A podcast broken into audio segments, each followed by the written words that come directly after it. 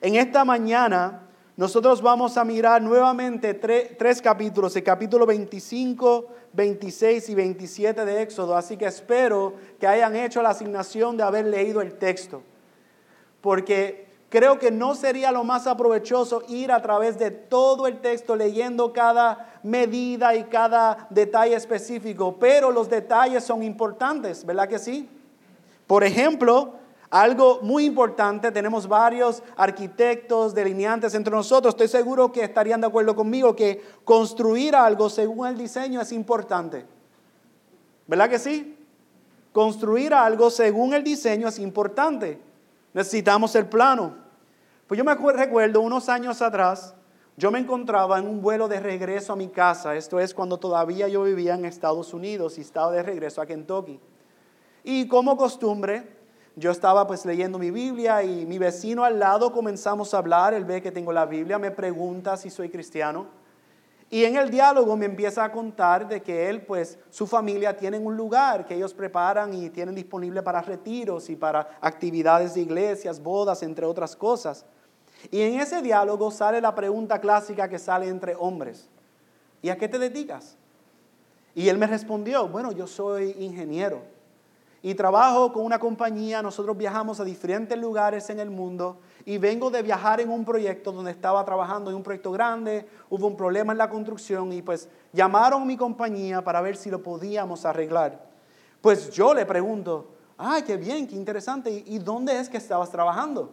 Recuerden, yo estoy en un avión a sobre 2.000, 3.000 pies de altura, estamos pronto a aterrizar a Kentucky y él me dice, ah, en Puerto Rico se me abrieron los ojos. Espérate, en Puerto Rico. Bueno, aunque yo nací en Nueva York, yo soy puertorriqueño. Yo viví en Puerto Rico. Y él, ah, sí, seguimos hablando. ¿Y, y dónde, dónde en Puerto Rico estabas? No, no, no lo vas a conocer. Es que es un puente y es en el campo. Y nada, es un puente atirantado. Y yo, el puente atirantado de Naranjito. No puede ser. Y él me miró y, y ahora ahí a él se le abrió los ojos y él me dice, ¿Tú lo conoces? Y yo, pues si lo conozco, si yo vivo cerca de ahí. Bueno, mi casa está cerca ahí donde yo vivía. Y él asombrado y empezamos a hablar de lo que ocurrió con ese puente. Y él me explica que la compañía por la cual él está trabajando fue contratado para analizar el puente porque empezaron a reconocer, obviamente como todos conocemos, grandes problemas en la construcción de aquel puente. Y me dijo que entre los muchos problemas que encontró, le sorprendió este, que uno de los causantes principales del problema de esa estructura es que los materiales que se usaron para la construcción no fueron los materiales aprobados en la planificación. Usaron materiales inferiores de lo que habían aprobado cuando planificaron la construcción de ese puente. Como resultado, las personas que transitaban por ese puente ponían en riesgo su propia vida. Y ahora yo sé que para muchos que transitan por ahí ha sido doloroso y difícil no poder usar ese puente. En el 2004, cuando se comenzó y se estaba trabajando ese puente, se estimó que costaría cerca de 27 millones de dólares. Se usó más que eso. Este año, en enero, se oficializó el cierre de ese puente. Las personas tienen que tomar vías alternas. Veinte años después, se estima que poder reparar el daño costaría 23 millones de dólares.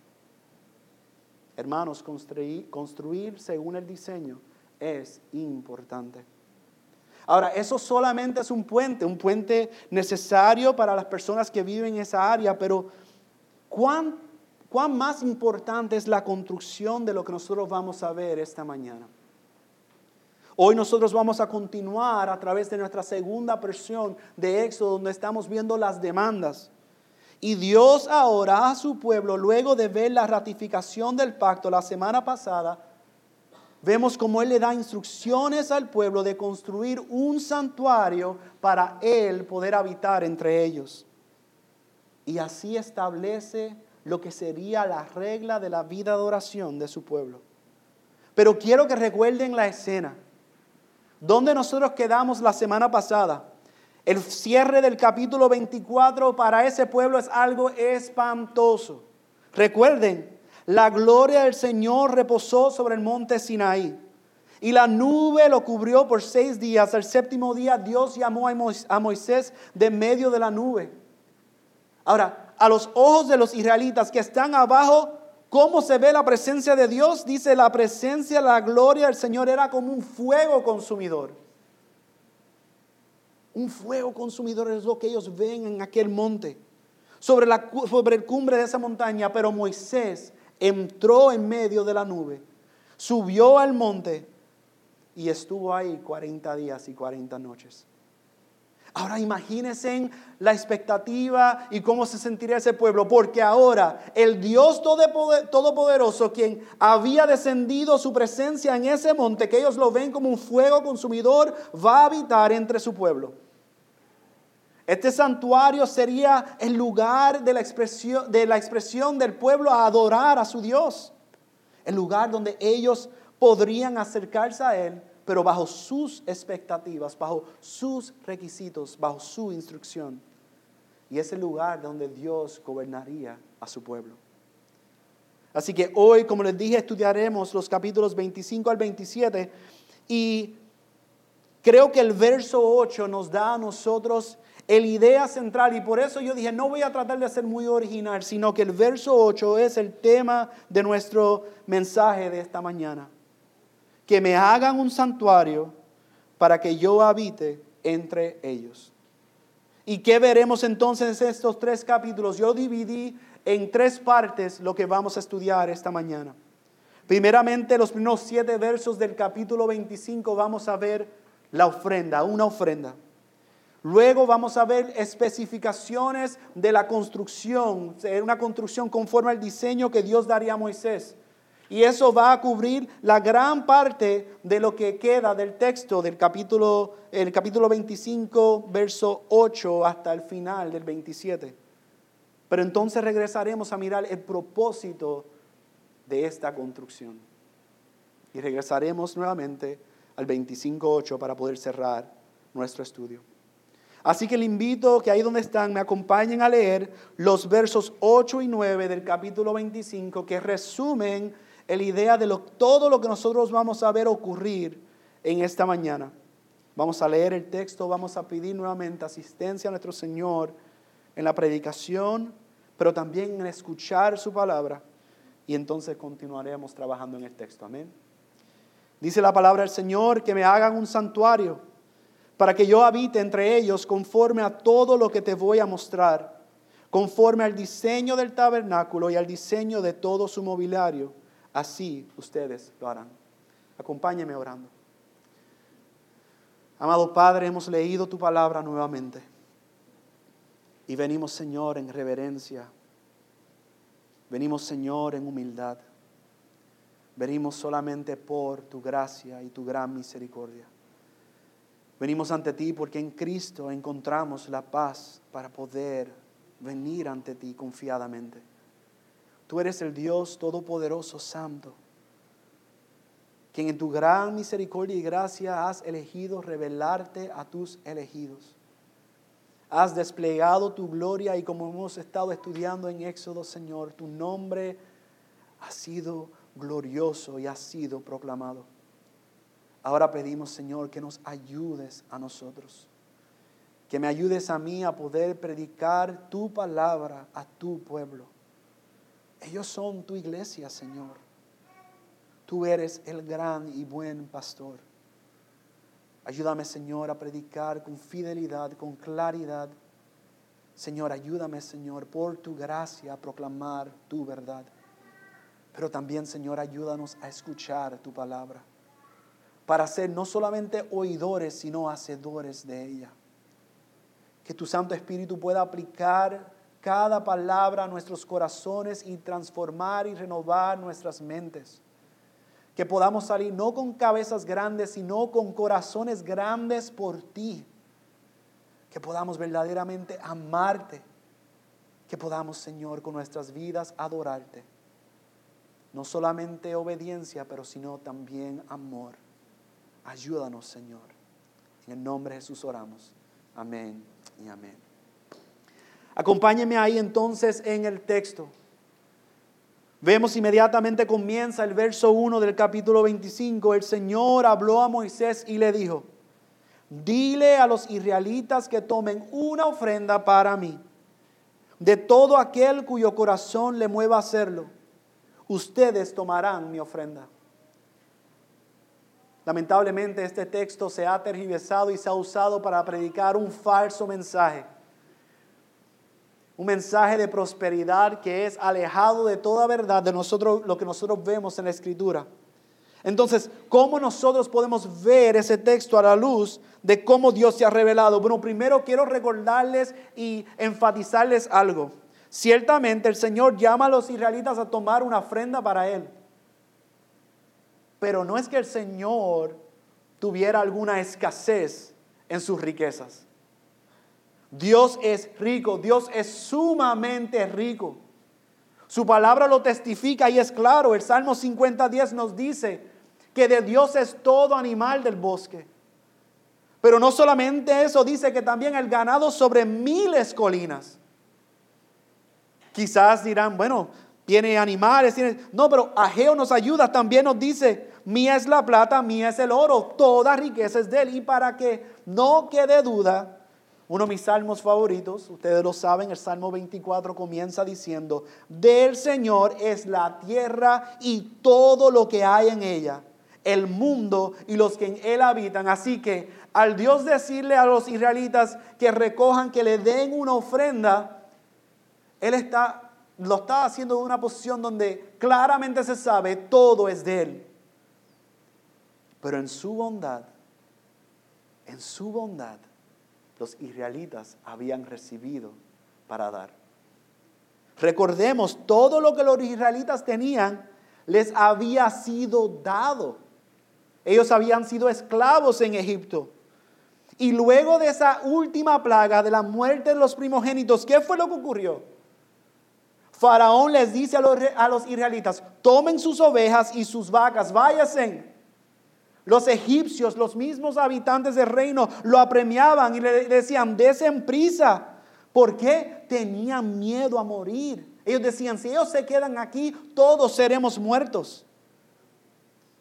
Y los israelitas, conforme al mandato, las instrucciones de Moisés, o sea, no deja entender, conforme a la instrucción que Dios le dio a Moisés para que le dijera a los israelitas, ¿qué fue lo que hicieron? Le pidieron a los egipcios objetos, de plata, objetos de oro y ropa. Pero ¿quién fue el que obró detrás de esto? El Señor.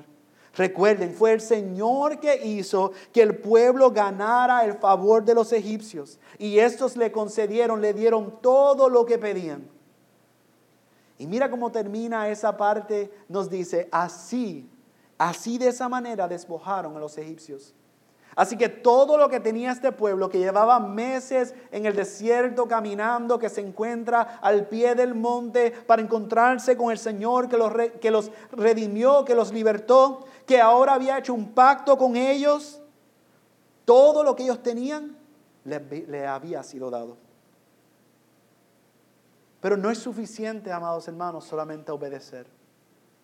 Porque el estándar que Dios instruye a Moisés a decirle al pueblo es que dieran cómo?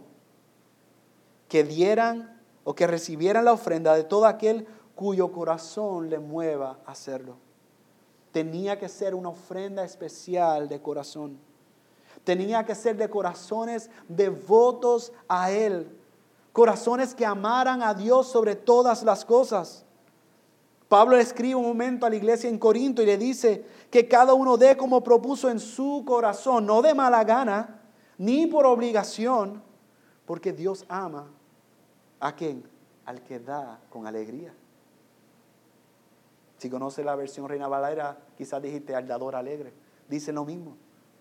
Eso es lo que Dios anhela y ama. Entonces, es interesante porque aún cuando le da esa instrucción, ellos no saben cuál era el propósito de esa ofrenda. No, pero Pastor Luis, yo apoyo cualquier misión, que yo sepa la misión, que yo sepa para qué es, que yo sepa en qué se va a usar, que ellos no sabían, pero ¿saben qué ellos sabían? Sabían quién era Dios y sabían cuál era su carácter. y sabían cuán grandes eran sus obras. Y ellos, llamados a amarlo, darían esta ofrenda diciendo, Señor, todo es tuyo. Todo lo que tenemos es tuyo. Entonces Dios establece en qué consistiría esa ofrenda. Y ahí los versos 3 a 7 nos dice que la ofrenda que tomarían de ellos sería oro, plata, bronce, tela azul, púrpura y escarlata, lino fino y pelo de cabra, pieles de carnero, teñidas de rojo, pieles de marsopa y madera de acacia, aceite para el alumbrado, especies para el aceite de la unción y para el incienso aromático y también piedras de ónice y piedras de engaste para el efod y para el, pectoral. Ven una lista de riquezas de tantas cosas que ellos dieron y que Dios estableció que era la ofrenda apropiada que deberían dar. Y por medio de esa ofrenda están haciendo un acto de adoración. Pero ¿saben qué? Esta sí sería una ofrenda especial, sí sería una ofrenda del corazón, tendría un alto valor, tendría un propósito. Pero cada una de estas cosas, el oro, las piedras, la madera, cada una de ellas vendría a formar parte de lo que sería el santuario de Dios en la tierra. Ya de tener valor en sí mismo, pasarían a ser simplemente materiales de construcción para la morada del ser más valioso, el Dios creador de los cielos y la tierra.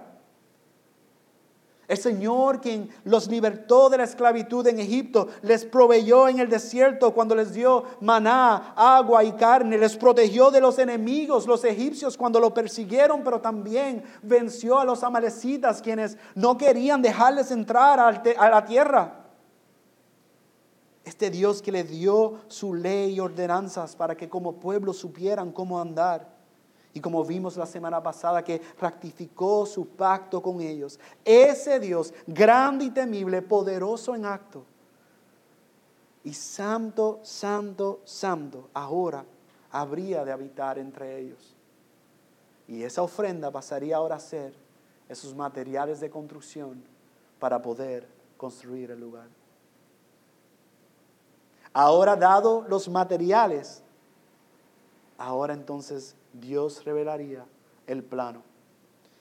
Las especificaciones del verso 8 del capítulo 25 hasta el capítulo 27 al 22 nos recuerda de que era necesario que Dios diera instrucciones al pueblo de cómo deberían preparar el santuario. Esto no era algo que el pueblo podía tomar en decisión por sí solo.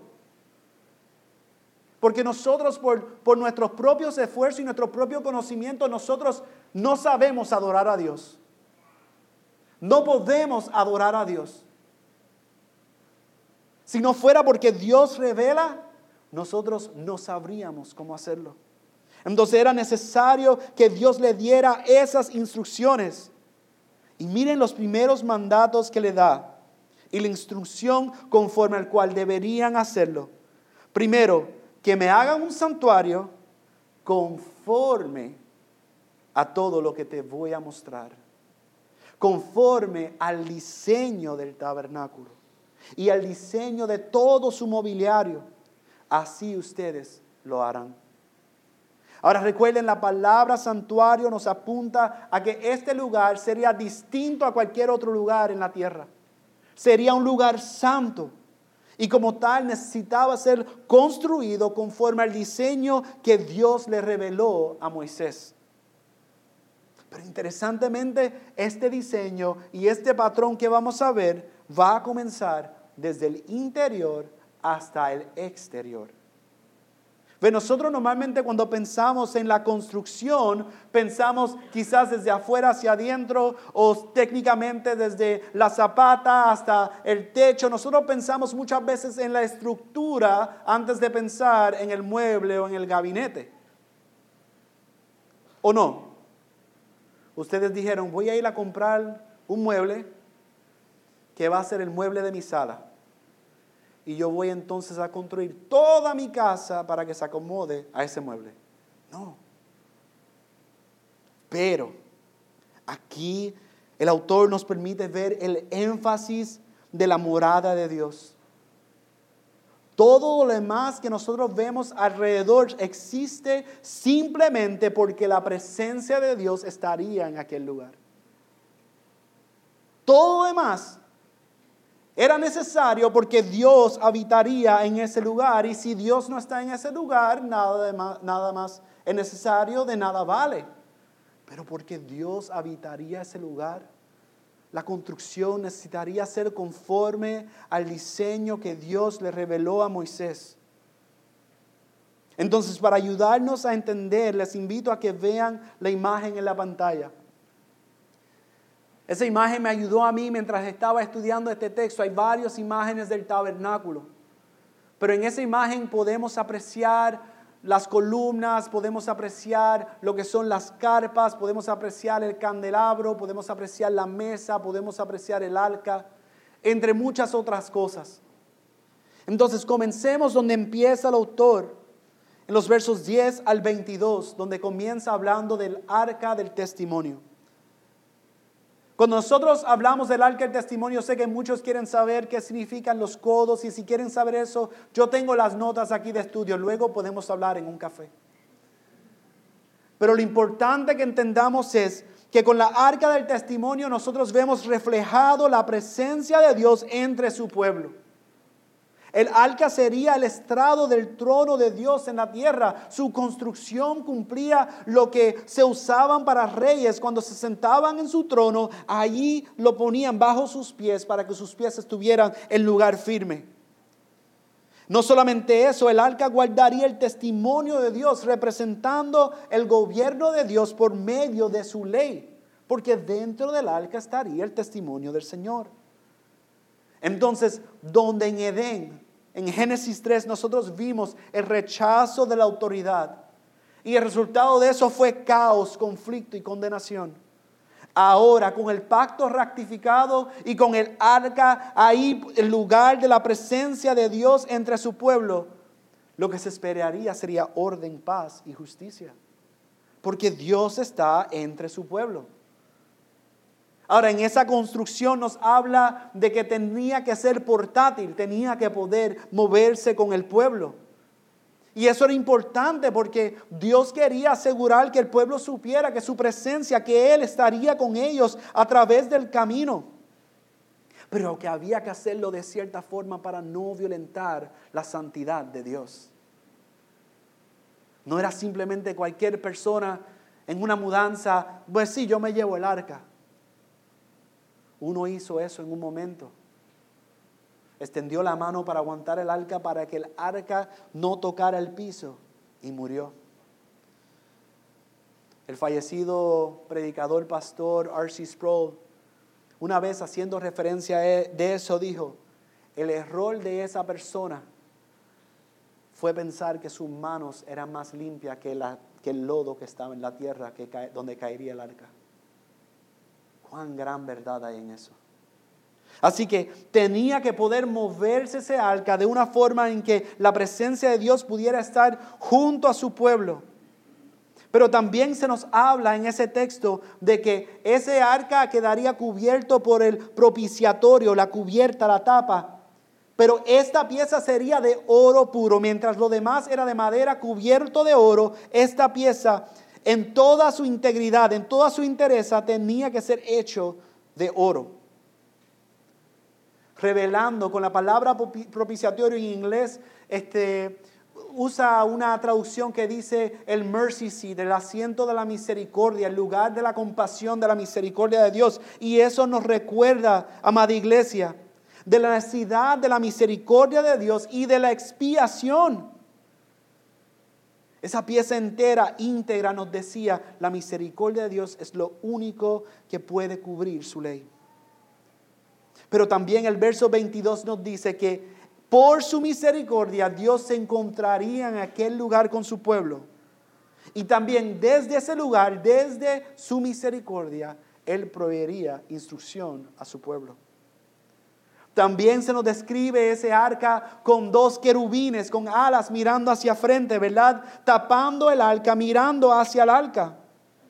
Ahora, estos seres celestiales nosotros vemos constantemente a través del texto donde aparecen, están íntimamente relacionados con la gloria de Dios. Se nos dice en el profeta Ezequiel, en Apocalipsis, en otros textos, los vemos constantemente adorando y proclamando la santidad de Dios. Estos son seres celestiales reales que hacen eso en el cielo ante el trono de Dios. Y aquí están plasmado, reconociendo que en el arca habitaría la presencia de Dios. De ahí del arca, el autor pasa entonces a describirnos la mesa del pan de la presencia y el candelabro. Ahora interesante porque la mesa representa con sus doce panes, primeramente representa una invitación de parte de Dios a la conionía. Una invitación de parte del Señor que lo salvó diciéndole, yo soy tu Dios, tú eres mi pueblo, yo quiero habitar contigo. Él es su Dios. Y esos, dones, esos doce panes representan las doce tribus. Pero también el hecho de que ellos estaban allí representaban al pueblo, a los doce tribus, como una ofrenda de agradecimiento al Señor mismo estando perpetuamente, completamente, eh, eternamente, continuamente ante Él. Y ese candelabro serviría como la única fuente de luz en aquel lugar. Eso les recordaría a todos los que entraran a ese lugar, lugar santo, que entraban en un lugar santo. Piensen eso, así como Moisés se encontró con Dios en la zarza ardiente y escuchó la necesidad de quitarse sus sandalias porque la tierra que pisaba era santa. De la misma forma, los que entraban a ese lugar, que no todos podían entrar, los llamados a entrar en ese lugar, tenían que hacerlo conscientes y en reverencia de que estaban en un lugar santo, que estaban acercándose al lugar de la presencia de Dios. De ahí pasa a mirar la construcción del tabernáculo. El tabernáculo es toda la estructura exterior que vimos en la foto. Y Dios instruye a Moisés con cada detalle, incluyendo cómo haría el tabernáculo portátil, una estructura tan grande, para que Dios mismo pudiera continuar habitando entre su pueblo a través del camino. Y es más, lo construiría de tal forma que al levantarse sería como una sola unidad con argollas y piezas que engancharían uno con el otro, dando solidez, dando también la facilidad de ser portátil, pero una vez levantada se veía como una sola unidad.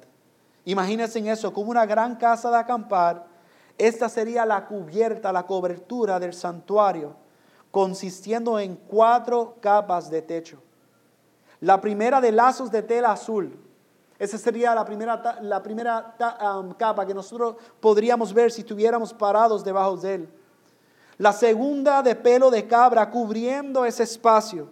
La tercera de pieles de carnero y la cuarta de pieles de marsopa. Hay diferentes opiniones de qué piel es esa. No voy a entrar en esos detalles. Si quieren saber, invítame a un café. Pero lo importante que nosotros veamos es el cuidado y el detalle que Dios está dando, porque ahí está su presencia. Ese es un lugar santo, santo, santo, y queda completamente cubierto.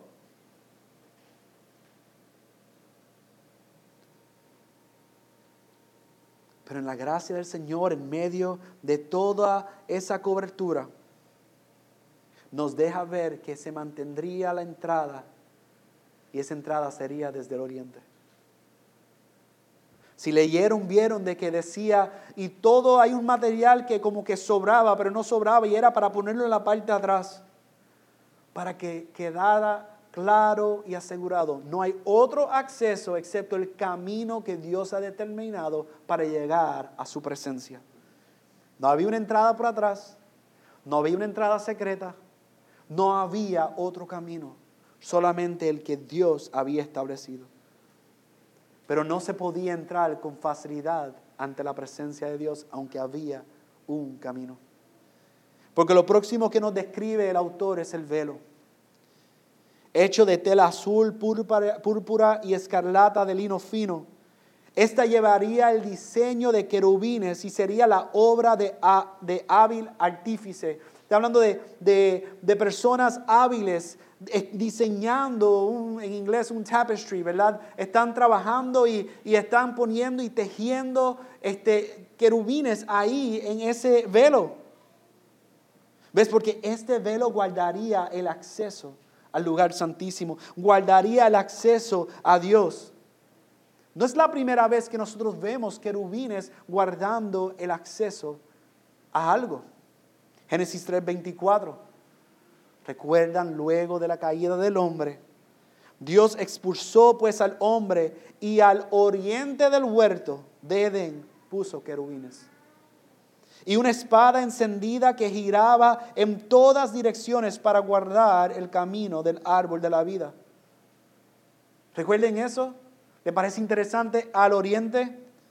Bueno, sobre estos querubines, el pastor Tim Chester dijo, y es importante que nosotros sepamos eso, esos querubines no estaban ahí para proteger a Dios de nosotros. Esos querubines están ahí para protegernos a nosotros de Dios. Ellos no recuerdan de que la santidad de Dios es tal que nosotros no podemos ir a Él directamente. Ellos están plasmados en ese velo, sirviendo como una división entre el lugar santo y el lugar santísimo. Y solamente así Dios podría habitar en medio de su pueblo pecador.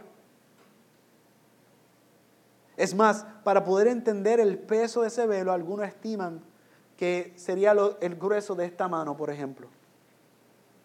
Así de grueso era el velo para poder pasar del lugar santo al lugar santísimo. Y ahí ese recordatorio de los querubines. No hay acceso, no hay entrada. Dios es santo, santo, santo. La imagen de la santidad de Dios es sumamente clara su santidad requería el velo y si no estaba el velo ahí, el resultado sería que todo el pueblo moriría. Todo el pueblo moriría. Porque el Dios Santo no puede estar donde está el pecado. Ah, pero mire lo próximo que nos describe el autor. Nos describe el altar del holocausto, el atrio y el aceite en el capítulo 27. Se nos deja saber que el altar del holocausto sería lo primero que nosotros veríamos al entrar en el tabernáculo. Recordándole al pueblo la necesidad de un sacrificio y del derramamiento de sangre para poder apaciguar la ira de Dios. Nosotros vimos eso la semana pasada. El pueblo necesitaba un sustituto que muriera en su lugar y por medio del cual pudieran recibir el perdón de Dios. Y al describir el atrio se nos describe como el lugar exterior del tabernáculo. Nuevamente su entrada hacia el oriente, alineándose con la entrada al lugar santo. Hermanos, solamente hay una entrada.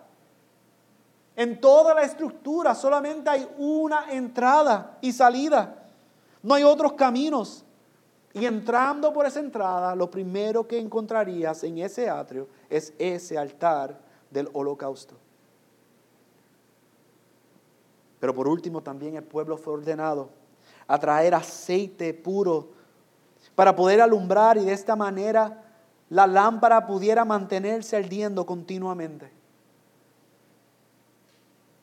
Dios ha dado instrucciones en cómo se debe ordenar la adoración en su casa.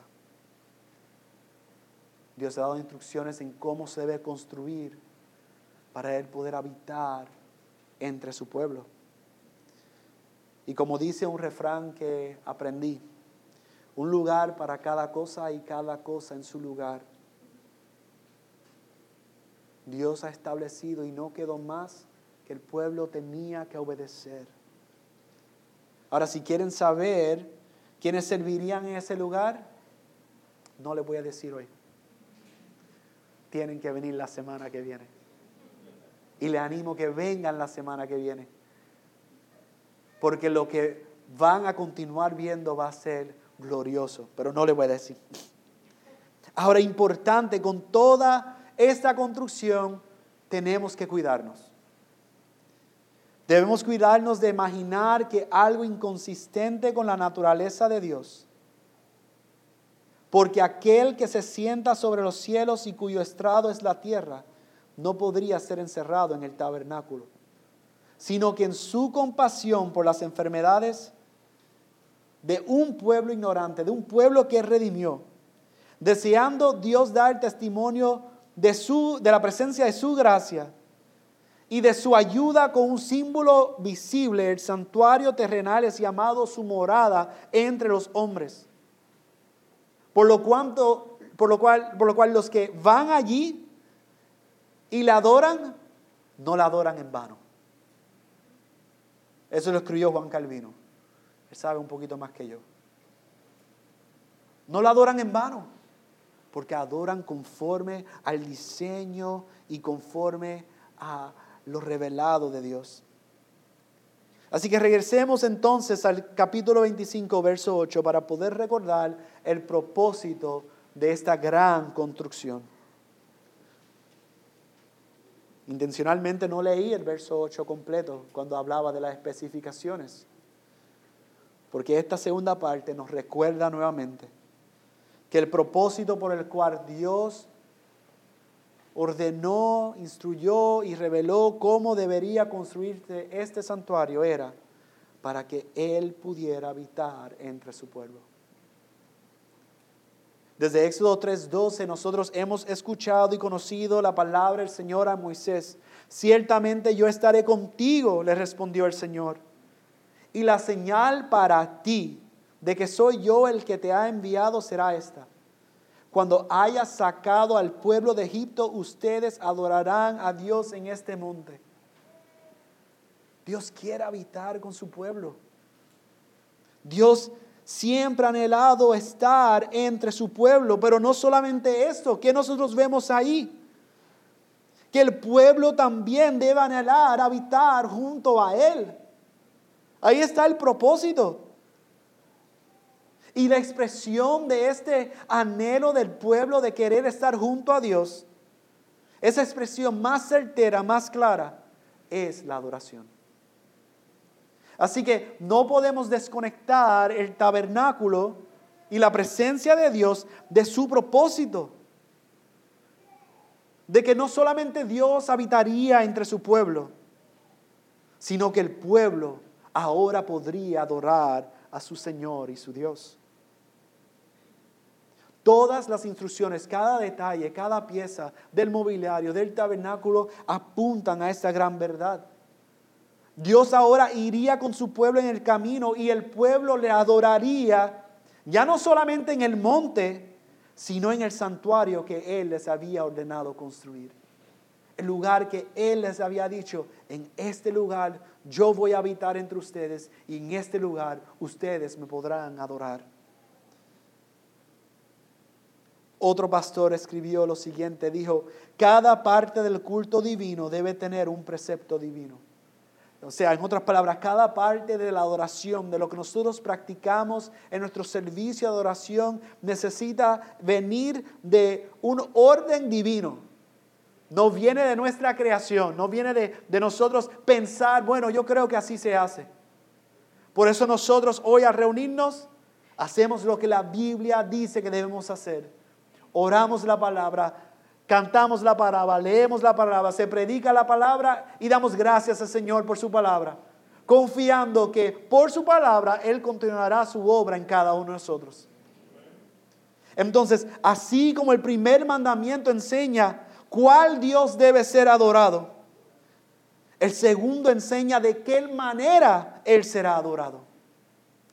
El tabernáculo y todos sus instrumentos fueron hechos exactamente según el modelo del monte, tipificando que toda adoración debe ser conforme a su palabra. Toda adoración a Dios tiene que ser conforme a la palabra de Dios. Así que hermanos, ¿cómo nosotros ahora aplicamos este texto? Anoche recibí un mensaje muy amoroso a través de una esposa, una hermana, un hermano me dejó saber, estoy orando por ti, porque leí el texto y no sé cómo aplicar eso. Yo haré mi mayor esfuerzo, amada iglesia, y yo oro que el Señor pueda ser glorificado por medio de lo que yo veo en este texto. Primera, primero, permíteme apuntarle para ayudarnos en esta aplicación. ¿Dónde está Jesús en todo esto? Primeramente, Jesús es el verdadero tabernáculo. Dios encarnado quien habitó entre nosotros. Jesús es el lugar santísimo real. Él es la plenitud de Dios. Él es el pan de vida que está presente para su pueblo y Él es la luz del mundo que alumbra eternamente. Hermanos, Jesús es el sacrificio final sobre el altar que nos permite entrar al lugar santo de Dios. Y en su muerte, en la cruz, ¿recuerdan lo que pasó ahí en Mateo? Que el cielo se oscureció. El soldado miró y dijo ciertamente, este era el Hijo de Dios. La tierra se estremeció, pero ¿qué más se nos dice? El velo se rasgó. lo que nos separaba del lugar santísimo quedó eliminado de arriba hacia abajo, no de abajo hacia arriba. Mostrando que, que ahora había acceso a Dios para su pueblo por medio de Jesús. Piensen en el tabernáculo un momento. Eso es como si Dios el pueblo alrededor como si Dios hubiese salido del lugar santísimo, hubiese caminado directamente al altar y hubiese entregado su vida por su pueblo. Eso es lo que Dios hizo en Cristo Jesús por nosotros. El verbo encarnado, eso fue lo que hizo. Y no solo eso, sino que también a todos los que pertenecen a Jesús, que son hijos de Dios Ahora nosotros hemos sido convertidos en tabernáculos donde Él habita por medio de su Santo Espíritu. ¿Pueden pensar e imaginar eso? Una escritura tan grande que nos lleva a recordar la santidad de Dios, nos lleva a recordar de que es por misericordia. Hermanos, yo esta semana he estado estudiando este texto y yo sentí gran convicción de su santidad y de mi pecado de mi pecado. De no solamente un pecado, sino todos los pecados. Y de la gran gracia de Dios en Cristo Jesús. Porque por su sangre no pagó solamente por un pecado, sino por todos los pecados de aquellos que están en Él. De aquellos que han creído en el mensaje del Evangelio de Cristo Jesús. De aquellos que han puesto toda su fe y su esperanza en Él. De aquellos que han corrido a la cruz de aquellos que han reconocido que Él es Señor y Salvador y Dios. Aquellos ahora son tabernáculos del Espíritu de Dios. ¿Han pensado en eso? Esa gran estructura que para el pueblo era mirar y ver que ahí está la presencia de Dios. La Biblia dice ahora, eso eres tú y soy yo si estamos en Cristo Jesús. Las personas deben poder ver nuestras vidas y decir, ahí habita el Espíritu de Dios. Pero saben que un día Jesús también prometió que Él regresaría y que Él transformará el mundo entero en su nuevo tabernáculo, porque Él morará, morará entre nosotros y con nosotros. ¿Para cuándo? Para siempre. Nosotros tenemos esa gloriosa esperanza de que un día veremos ese, día, e, e, ese evento, ese día, ese momento. Jesús mismo es la ofrenda aceptable, quien redimió al pueblo, pero también nos reconcilió a Dios consigo mismo por medio de su sacrificio. Esas son buenas noticias, amada iglesia. Esas son muy, muy buenas noticias. Pero le tengo ahora unas preguntas en esta aplicación.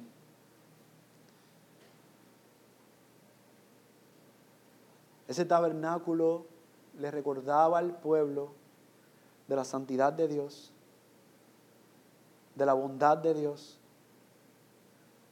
Le recordaba al pueblo de su incapacidad de una relación con Dios si no fuera que Dios había provisto el medio para una relación.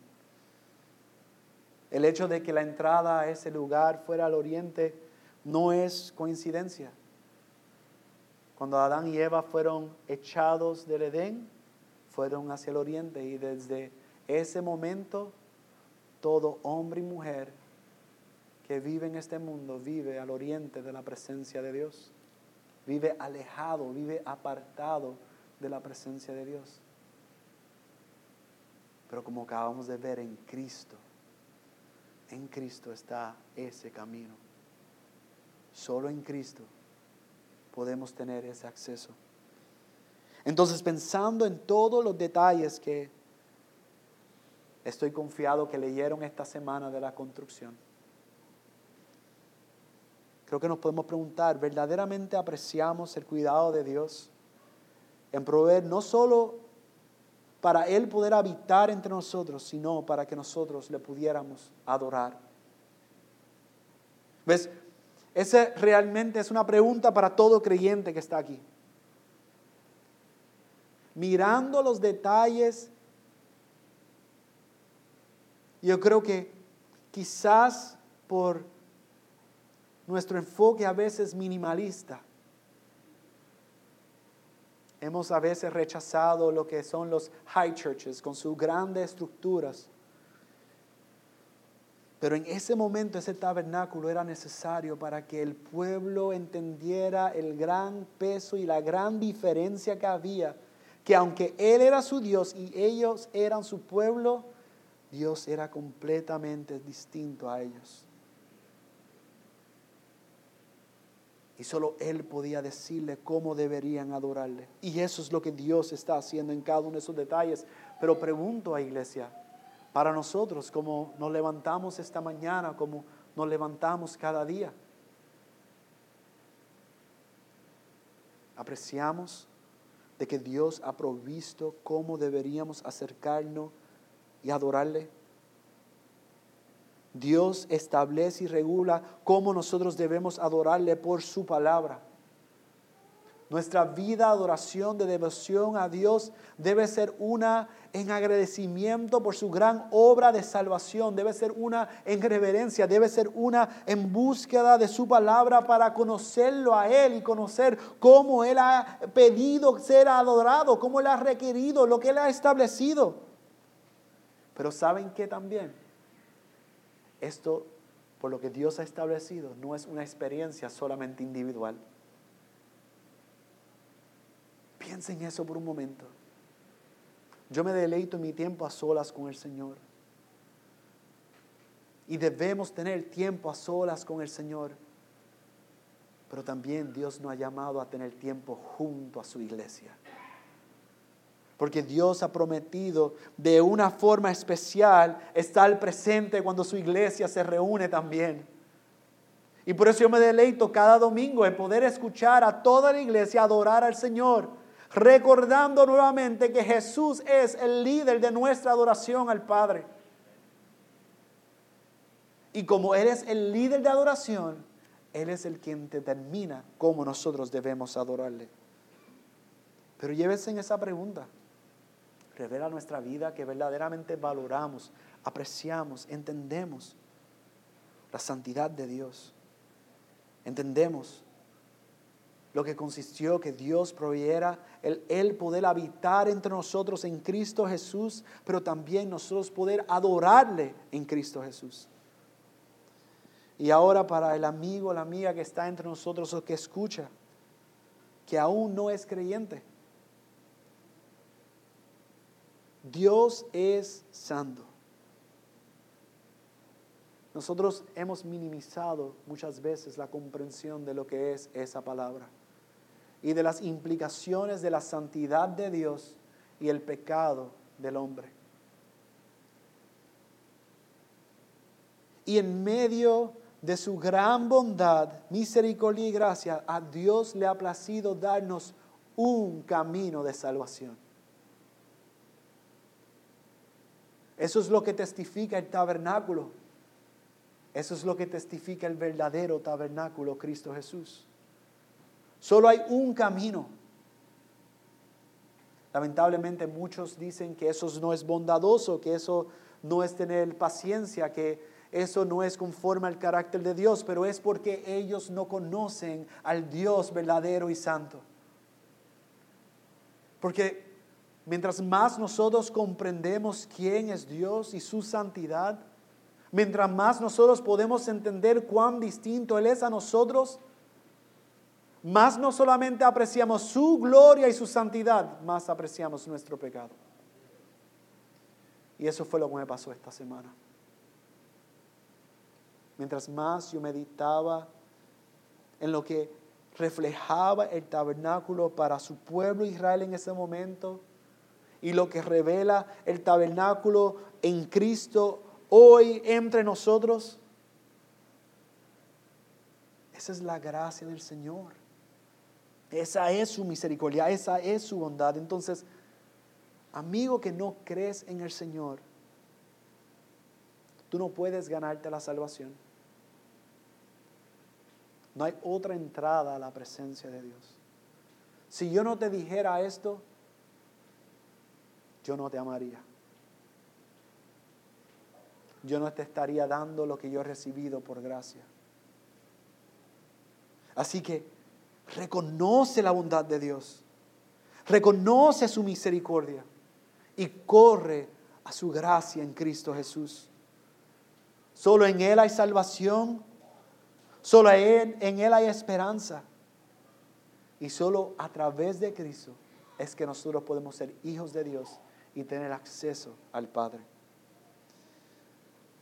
Amados, el autor de la epístola de los Hebreos nos recuerda, y con esto cierro, el capítulo 10, 19 al 22. Entonces, hermanos, puesto que tenemos confianza para entrar al lugar santísimo por la sangre de Jesús, por un camino nuevo y vivo que Él inauguró para nosotros por medio del velo, es decir, su carne. Y puesto que tenemos un gran sacerdote sobre la casa de Dios, acerquémonos con corazón sincero en plena certidumbre de fe, teniendo nuestro corazón purificado de mala conciencia y nuestro cuerpo lavado con agua pura. Mi oración, amada iglesia, es que el que tenga oídos para oír, yo ruego que haya escuchado la voz de Dios. Acompáñeme a orar. Amado Padre, te damos gracias por tu bondad y por tu palabra esta mañana. Señor, ayúdanos a detenernos de muchas veces nuestras vidas ajetreadas, vividas de tal forma sin reverencia a ti. Señor, ayúdanos a poder apreciar lo que hemos visto esta mañana en la construcción del tabernáculo y lo que representaba para ellos, pero lo que representa y significa para nosotros. Ayúdanos, Padre, a poder mirar el rostro de Jesús, la plenitud de Dios, quien hizo tabernáculo entre nosotros. Y Señor, ayúdanos a poder verdaderamente vivir como tabernáculos de tu Santo Espíritu.